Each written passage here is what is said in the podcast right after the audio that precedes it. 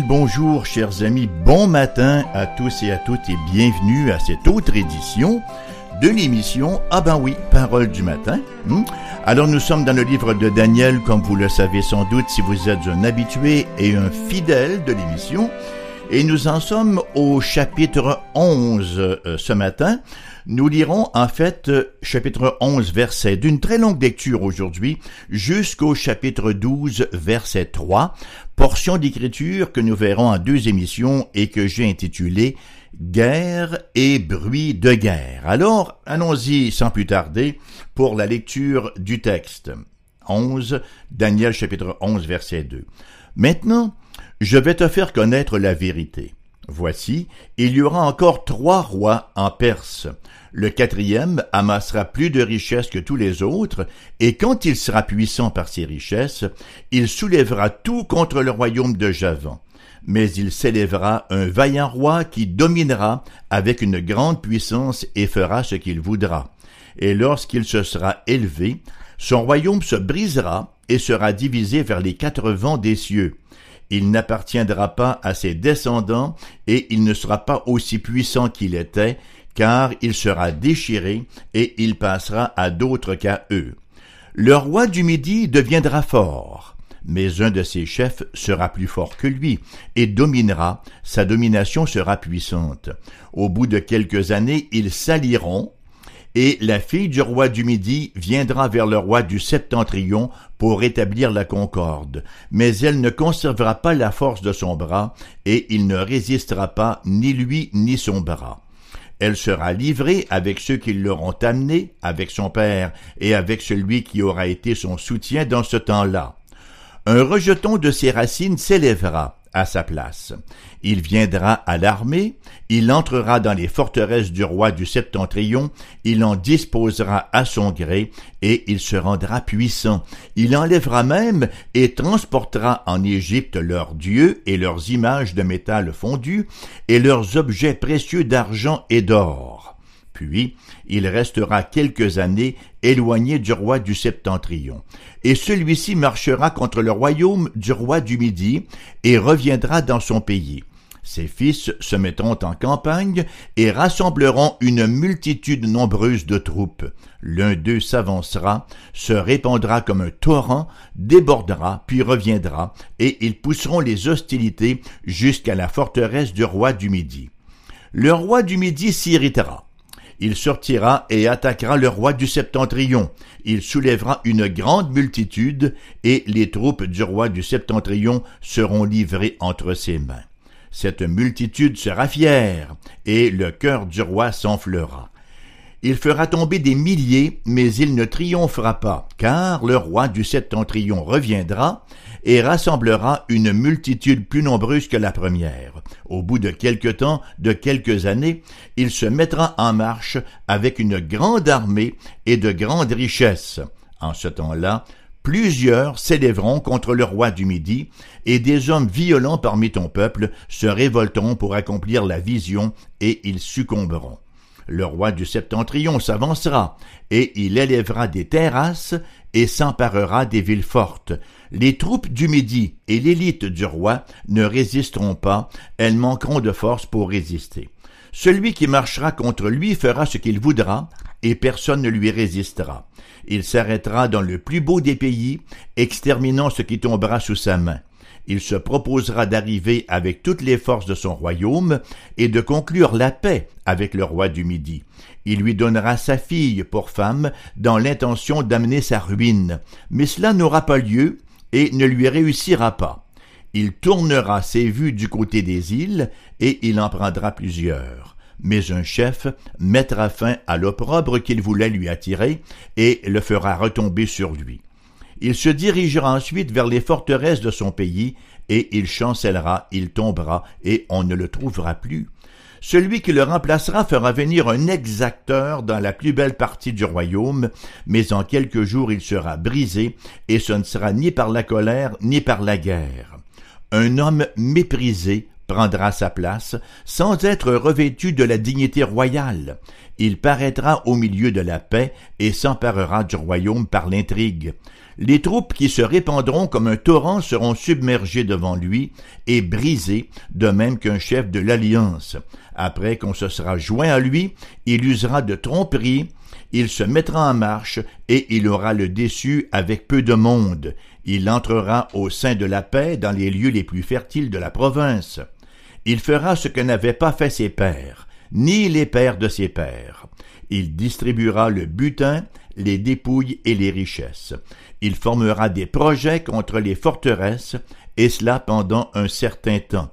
À la tête d'une grande armée, il emploiera sa force et son ardeur contre le roi du Midi, et le roi du Midi s'engagera dans la guerre avec une grande armée, une armée nombreuse et très puissante, mais il ne résistera pas, car on méditera contre lui de mauvais desseins.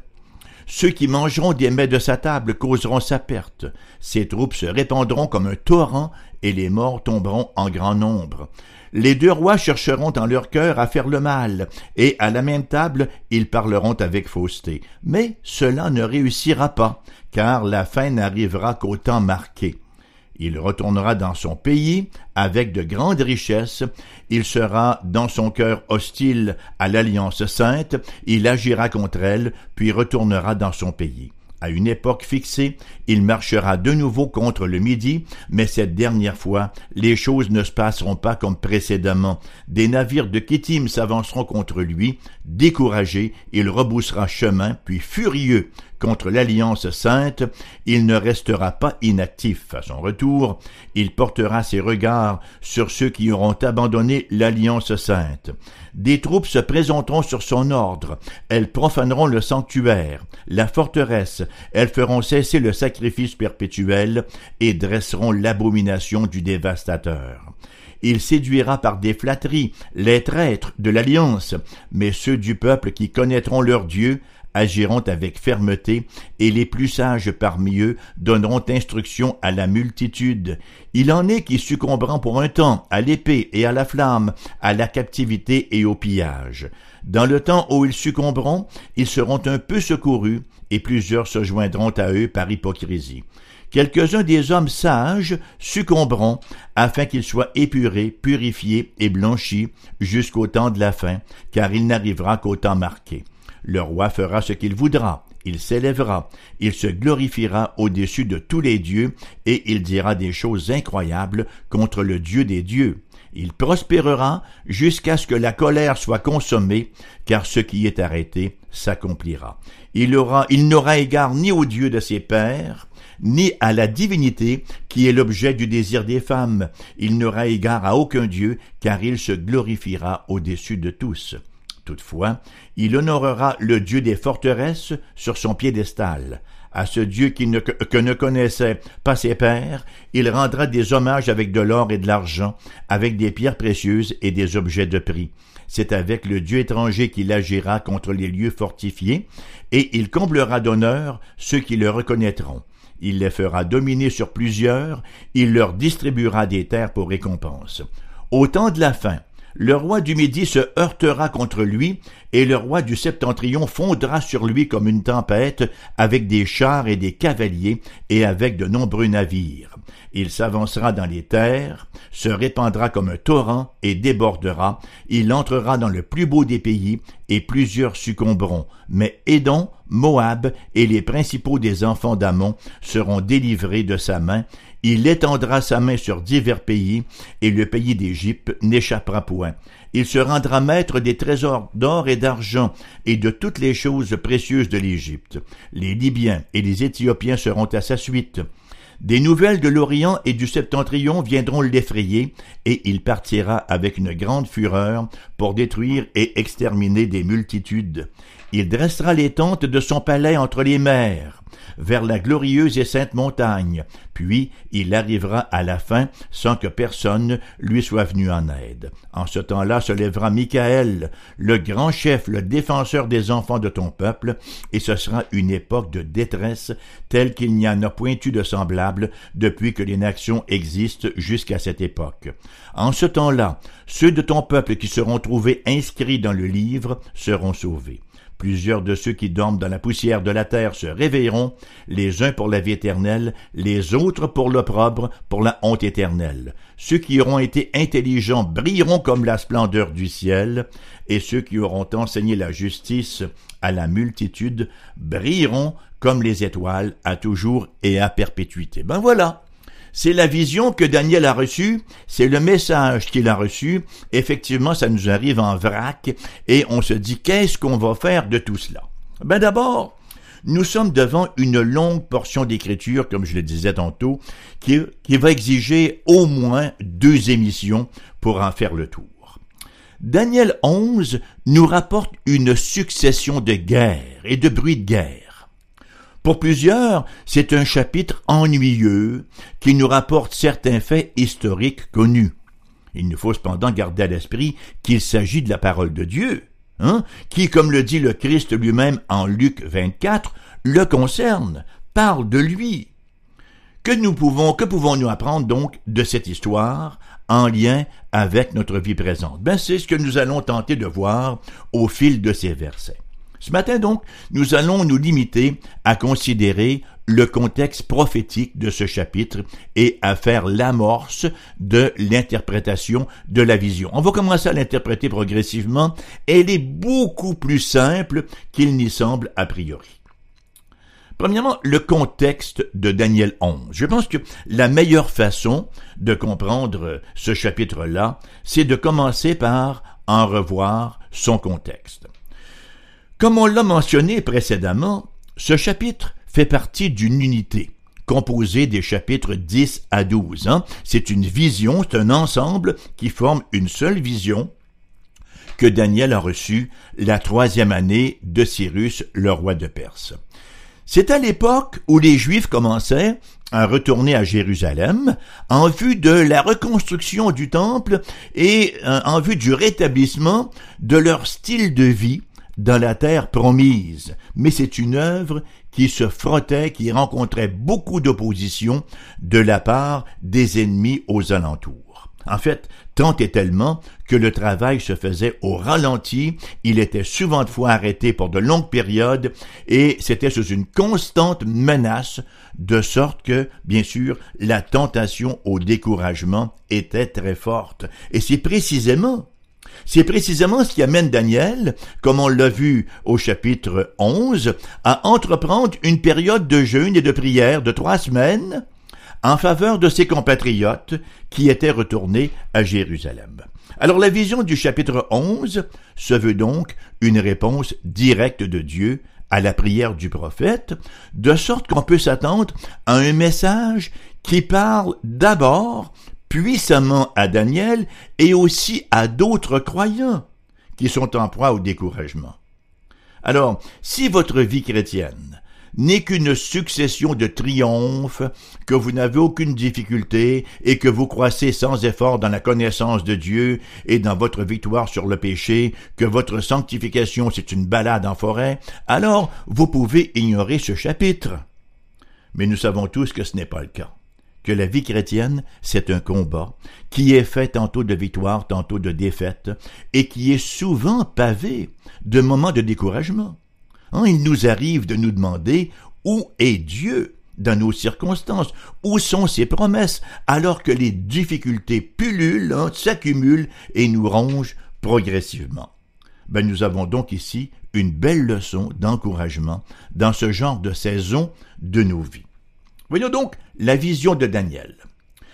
Le message que Daniel reçoit se veut un survol prophétique, un survol sélectif cependant du cours de l'histoire à partir du temps de Daniel, hein, vers la fin du sixième siècle avant Jésus-Christ, et ce survol historique-là va aller jusqu'à la fin du monde, jusqu'à la victoire finale de Dieu.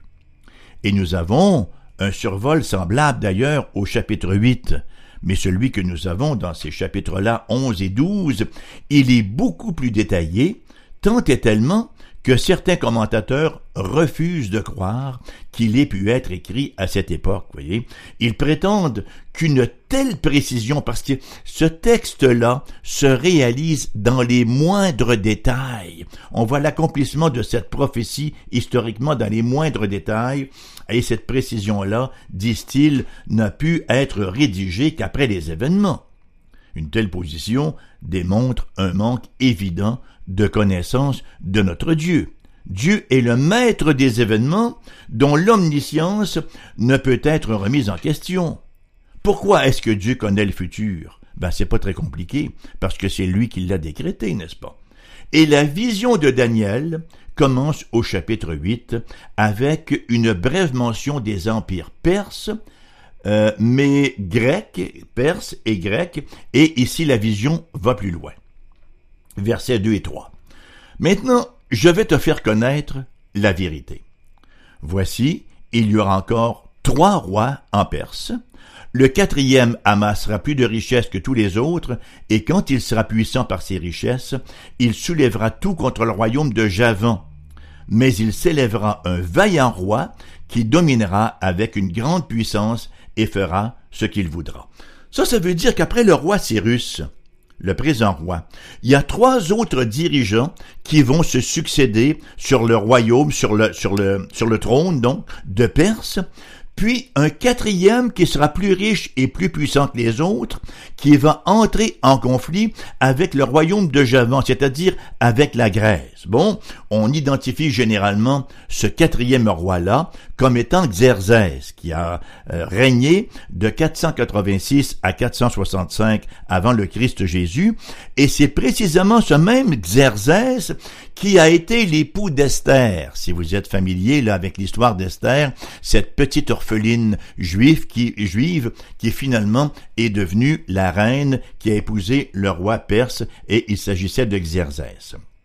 Donc sous le règne de Xerzès, la puissance perse vient à son apogée. Elle atteint son apogée cependant qu'il subira une défaite amère contre les Grecs à la bataille de Salamis. Et ce fut le début du conflit qui va conduire à la chute de l'Empire perse. La prophétie passe par-dessus plusieurs autres petits rois perses pour en venir au prochain roi d'importance et il s'agit cette fois-ci d'Alexandre le Grand, le grand Alexandre, hein, qui a régné sur la Grèce, mais qui trouvera la mort euh, à très bas âge, en, l'an 323 avant Jésus-Christ, mais non pas avant d'avoir établi un énorme empire qui, euh, en toute fin pratique, s'étendait sur tout le monde habité de l'époque. À sa mort, son empire sera divisé et réparti entre ses quatre généraux. C'est bien ce que nous avons lu au verset 4 et 5. Et lorsqu'il sera élevé, son royaume se brisera et sera divisé vers les quatre vents des cieux.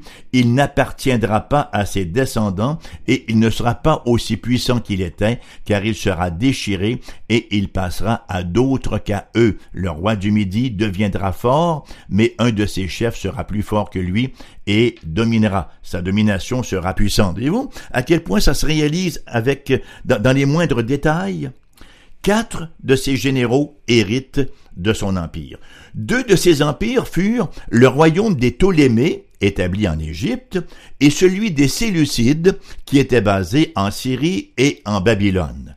Voyez, pour les Juifs, les conflits entre ces deux dynasties-là les rois du sud, les, Ptolémées, et les rois du nord, les Séleucides, ben, ça représentait les événements les plus significatifs de l'histoire de leur monde au cours des troisième et des deuxième siècles avant Jésus-Christ. Et ces événements-là sont au cœur de ce chapitre pour des raisons que nous verrons plus tard. Donc, la précision, encore une fois, je reviens là-dessus, la précision des prédictions de ce chapitre est saisissante. Je ne vous donne qu'un exemple, on pourra en donner des milliers. Bon, j'exagère un peu, on pourra en donner beaucoup d'autres, disons. Exemple, verset 6-8. Au bout de quelques années, ils s'allieront, et la fille du roi du Midi viendra vers le roi du Septentrion pour établir la concorde. Mais elle ne conservera pas la force de son bras, et il ne résistera pas ni lui ni son bras. Elle sera livrée avec ceux qui l'auront amenée, avec son père et avec celui qui aurait été son soutien dans ce temps-là. Un rejeton de ses racines s'élèvera à sa place, il viendra à l'armée, il entrera dans les forteresses du roi du septentrion, il en disposera à son gré, et il se rendra puissant. Il enlèvera même et transportera en Égypte leurs dieux, et leurs images de métal fondu, et leurs objets précieux d'argent et d'or. Puis il restera quelques années éloigné du roi du septentrion. Ces prédictions-là se sont réalisées à la lettre, vers 250 avant Jésus-Christ. Ptolémée II, le roi du Sud, tente de faire la paix avec Antioche II, le roi du Nord, en lui proposant sa fille Bérénice en mariage. Le plan était le suivant. Antioche allait divorcer de sa première épouse, Laodice, et il allait déshériter ses fils. Cependant, Laodice découvre le complot et qu'est-ce qu'elle fait en réaction? Elle fait empoisonner et Antioche et Bérénice avec leur jeune fils. Et au cours de la même année, le père de Bérénice meurt en Égypte, et c'est le frère de Bérénice qui lui succède. Et il procède à l'invasion du royaume séleucide, il conquiert Antioche, sa capitale, exactement comme l'avait prédit Daniel 11. Et ce n'est qu'un exemple. On pourra en voir beaucoup d'autres, hein, et on va voir un peu comment ça se réalise également davantage lors de notre prochaine émission. Donc, ce matin, Qu'est-ce que nous pouvons retenir de cette introduction en quelque sorte que nous avons vue ce matin, introduction à cette longue prophétie-là? Ben, on peut certainement parler de l'omniscience de Dieu. On voit par l'accomplissement détaillé un euh, Dieu qui prédit avec une, une précision chirurgicale, passez-moi l'expression, le moindre détail des circonstances historiques qui allaient venir. Un Dieu qui est omniscient. Hein? Ça, ça veut dire qui connaît tout. Omniscience. Il a toute la science. Il a toute notre connaissance. Il a toute la connaissance. Ça, ça veut dire qu'il connaît également nos vies, chers amis. Il nous connaît de fond en comble. Notre vie, nos pensées secrètes, nos péchés. Voyez-vous, il connaît tout ce que nous sommes, rien n'est caché devant sa face. Et aucune des paroles de la révélation de Dieu ne va rester sans effet. On le voit là, hein, cette prophétie-là qui a été faite à l'époque de Daniel et qui se réalise, une prophétie qui va jusqu'à la fin des temps. Nous avons tous les récits de l'histoire en résumé dans cette prophétie-là. Aucune des paroles de la révélation de Dieu ne reste sans effet. Ben, vous savez que la parole de Dieu nous est donnée, non pas pour remplacer l'horoscope du jour, non pas pour remplacer ceux qui lisent dans les boules de cristal ou ceux qui pratiquent la chiromancie, non pas pour satisfaire notre curiosité, mais la parole de Dieu nous est donnée, nous est révélée, afin que nous puissions prendre conscience de notre besoin. Nous vivons dans un monde toujours en hostilité. On va en parler davantage lors de notre prochaine émission. Mais notre monde, si on regarde l'histoire de notre monde, c'est un monde de conflit, c'est un monde de guerre, c'est un monde de dirigeants, de gouvernements qui tentent toujours de prendre avantage des autres, de conquérir les autres et de dominer. C'est un monde de haine, en quelque sorte. Et ça, chers amis, ça vient de la chute ce monde-là, cette dépravation, cette violence, cette immoralité qui règne avec acuité dans notre culture, comme dans toutes les cultures précédentes, c'est simplement la conséquence de la séparation d'avec Dieu parce que, quelle que soit la religion que vous pratiquiez, si vous n'êtes pas né de nouveau, vous êtes séparé d'avec Dieu. Nous sommes tous morts spirituellement depuis Adam. Adam et Ève, le jour où ils ont péché en Éden, sont morts spirituellement, c'est-à-dire que leur âme a été séparée de Dieu et la conséquence de cela, bon, c'était la mort physique et éventuellement l'enfer, la mort éternelle. Seul Dieu pouvait venir remédier à cet état de choses, parce que Adam et Ève ont reproduit des morts spirituelles. C'est ce que nous appelions à l'époque, et ce qu'on appelle encore aujourd'hui, le péché originel. Nous venons au monde pécheurs. Nous venons au monde en difficulté, nous venons au monde séparés de Dieu. Nous avons besoin d'être transférés, si vous me passez l'expression, d'Adam en Jésus-Christ. Parce que il n'y a pas beaucoup de solutions, il n'y a pas beaucoup d'alternatives hein, quant à notre vie présente et future. Soit nous sommes en Adam, soit nous sommes en Jésus-Christ. Nous venons tous au monde en Adam. Nous sommes tous les descendants d'Adam avec cet héritage-là de notre nature pécheresse et de notre séparation avec Dieu. Cependant, Dieu, dans sa grande miséricorde, a envoyé le Seigneur Jésus-Christ, son Fils unique, Romains chapitre 5 l'appelle le deuxième Adam, c'est-à-dire le deuxième homme. Et la parole nous dit que tous ceux qui sont en lui, tous ceux qui sont en Christ Jésus, sont réconciliés avec Dieu. Comment est-ce qu'on peut être en Christ Jésus? Ben, c'est encore une fois très très simple, vous savez. Le Christ Jésus, là, c'est le Dieu Tout-Puissant qui s'est fait homme. C'est la deuxième personne de la Sainte Trinité, Dieu le Fils, qui est venu se faire homme comme nous. Et lui, là, il n'a pas chuté comme Adam a chuté. Il a été tenté, mais il n'a jamais péché. Il a mené une vie absolument immaculée. Et de ce fait-là, il a gagné le salut. Il a mérité la justice, voyez?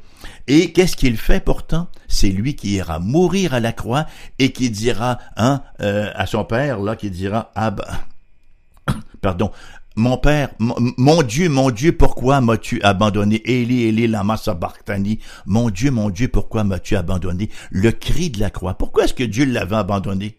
Il avait rien fait de mal, le Christ Jésus. Non, mais il est allé porter l'abandon de tous ceux qui reçoivent son sacrifice parfait et sa justice par la foi. Ceux qui s'engagent pour lui. Ceux qui s'engagent à sa suite, ceux qui se convertissent, qui se détournent d'eux-mêmes et qui se tournent vers lui. Quelle nouvelle extraordinaire. La prophétie biblique, là, les 66 livres qui composent la Bible, ben, on pourrait les résumer dans ce message-là.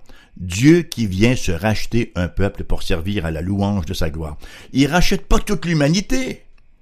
Il se rachète un peuple, tous ceux qui se confient en lui de tout leur cœur, tous ceux qui investissent leur foi dans le Christ Jésus. Mais c'est l'invitation qui vous est lancée ce matin, chers amis, si ce n'est déjà fait. Et n'hésitez pas à répondre. On ne sait pas ce que demain nous réserve et l'Esprit du Seigneur ne contestera pas toujours avec nous. Vous savez, un bon moment le Seigneur peut décider qu'il nous laisse à notre perdition.